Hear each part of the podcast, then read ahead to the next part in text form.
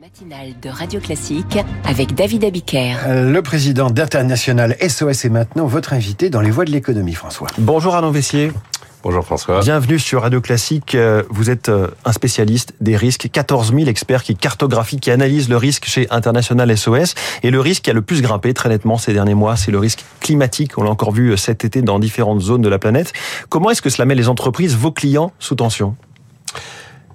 Euh, il n'y a pas que le risque climatique, mais il y a euh, l'ensemble des risques. Et donc, du coup, on est passé, euh, je dirais, d'une mondialisation heureuse il y a une trentaine d'années à aujourd'hui une situation de, de, crise qui se chevauche. Vous parlez de permacrise. Et permacrise, c'est-à-dire que on a des crises climatiques, on a des crises évidemment politiques, euh, géopolitiques et des tensions géopolitiques qui ne cessent d'augmenter.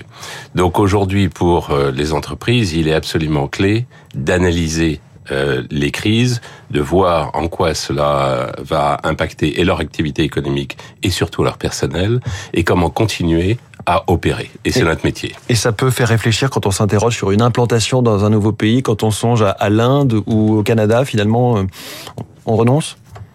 Non, évidemment, on renonce pas. Le, notre et le métier d'International SOS, c'est d'aider l'entreprise à aller là où elle doit aller, à continuer à opérer là où elle opère.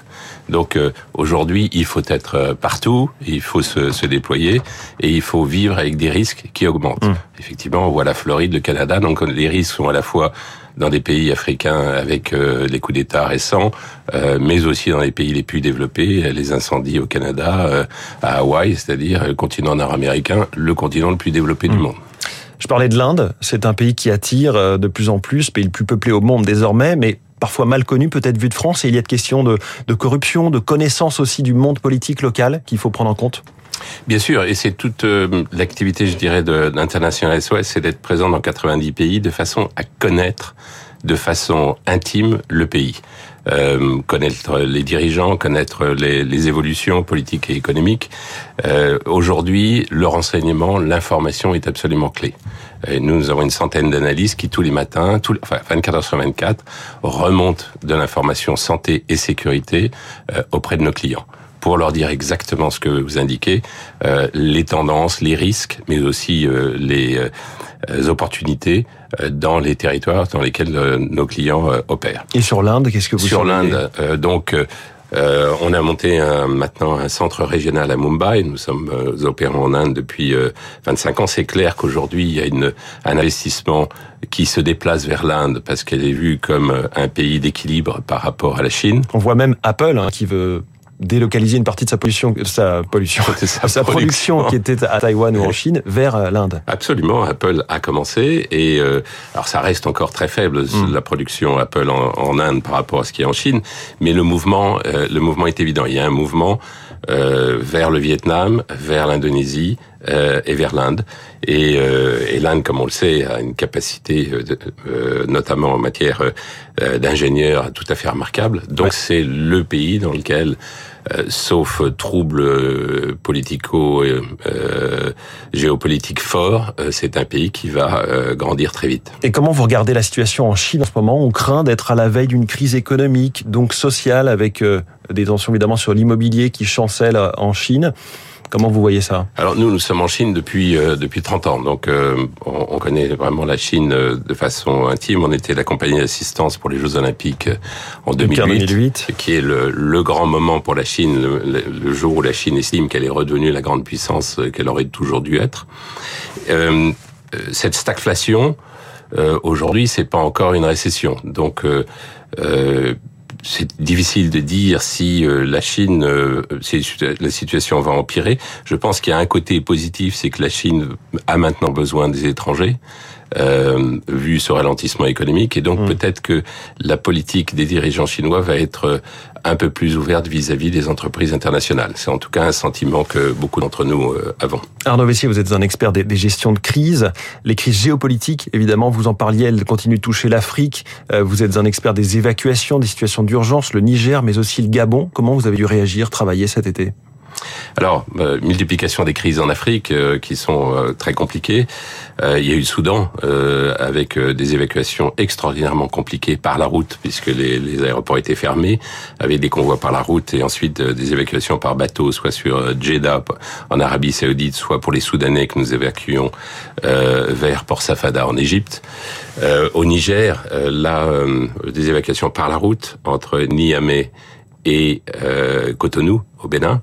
Euh, qui sont quand même des évacuations très longues, avec mm. passage de la frontière compliqué, parce que la frontière était théoriquement fermée. Euh, donc, euh, ce que nous faisons dans, dans ces cas-là, c'est qu'on envoie des équipes sur place et puis on active notre réseau de correspondants qui travaillent pour nous en permanence. La situation est clairement compliquée, instable au Niger. Gabon, par contre, semble que ce soit une, une une situation qui se stabilise. De, donc, euh, et on n'a pas de demande vraiment ni de risque euh, fort au Gabon. Et je me demandais pour la France alors, on parle de crise du pouvoir d'achat. Comment vous regardez ce phénomène, vous qui analysez les risques sociaux partout dans le monde, quand il s'agit de votre pays? Bah, Pour la France... Euh, Est-ce que c'est comparable? Parce que vous regardez aussi la santé mentale hein, des pays. Oui, alors santé mentale est un problème absolument évident. Le Covid a accéléré euh, les problèmes de santé mentale, notamment à cause de l'isolement, l'isolement des jeunes, euh, l'isolement des étudiants, l'isolement de des gens qui travaillent à la maison euh, seuls, souvent dans des conditions difficiles. Et donc, on a une explosion de euh, problèmes liés à la santé mentale. Et d'ailleurs, on voit aussi que l'absentéisme a augmenté de façon très significative en France mmh. entre cette année et l'an dernier. Euh, une augmentation de près de 30%. Donc, euh, il y, a un vrai, un vrai sujet. Il faut absolument que la France, économiquement, continue euh, à, à, à s'améliorer parce que l'optimisme est quand même lié à la situation économique. Et donc, euh, il faut poursuivre une politique de l'offre, c'est absolument indispensable. Poursuivre une réduction euh, des euh, dépenses de l'État et des, de la fiscalité, de l'environnement réglementaire des entreprises. C'est absolument essentiel. Arnaud Vessier, vous êtes aussi le président du réseau des chambres de commerce et d'industrie en France et à l'international. Le gouvernement vient d'annoncer 125 millions d'euros pour aider les PME à exporter. Est-ce qu'on a un problème culturel avec l'export en France, au-delà des grands groupes qui exportent, mais dans le tissu d'entreprises plus petites? Moi, je ne crois pas qu'on ait un problème culturel. Je pense qu'on a un problème de compétitivité du site France et qu'une entreprise part à l'export si euh, elle a des marges euh, correctes en France. Mais parfois on dit qu'on n'ose pas ou qu'on n'a pas le réflexe dès le départ de penser international, alors que d'autres pays plus petits, la Suède ou autre, tout de suite on se dit je peux pas me contenter de mon marché intérieur, il faut que j'aille tout de suite vers le monde entier. Oui, euh, mais euh, regardons, en, 2002, on avait encore un excédent commercial. Donc, euh, hmm. est-ce que la culture française a changé entre... Donc c'est réversible alors C'est réversible, absolument. Il, il, faut être volontariste, mais il faut faire ce qu'est le plan export avec le team France Export, où il y a les chambres de commerce, Business France, qui travaillent ensemble euh, et la BPI qui travaillent ensemble pour euh, essayer de euh, d'aider les PME, les ETI à partir à l'exportation. Et en parallèle, il faut absolument améliorer la compétitivité du site France, qui a toujours quatre problèmes. Une fiscalité trop forte, notamment celle de production, un environnement réglementaire qui est difficile et une euh, je dirais, une durée du travail qui est insuffisante hmm. et un coût du travail qui est aujourd'hui élevé. Donc il faut s'attaquer à chacun de ces quatre points et chaque fois qu'on progresse un petit peu, on voit les choses s'améliorer. En diminuant les impôts de production, on a augmenté euh, l'impôt sur les sociétés. Donc ça montre que ça marche. Effectivement, la recette de l'impôt sur les sociétés. Merci beaucoup Arnaud Vessier, le cofondateur, le président directeur général d'International SOS, notre voix de l'économie ce matin. Très bonne journée à vous. Les voix de l'économie avec François Geffrier que vous retrouvez dès 6h demain matin et puis à 7h10 dans les voix de l'économie avec son invité radio classique. Il est 7h21.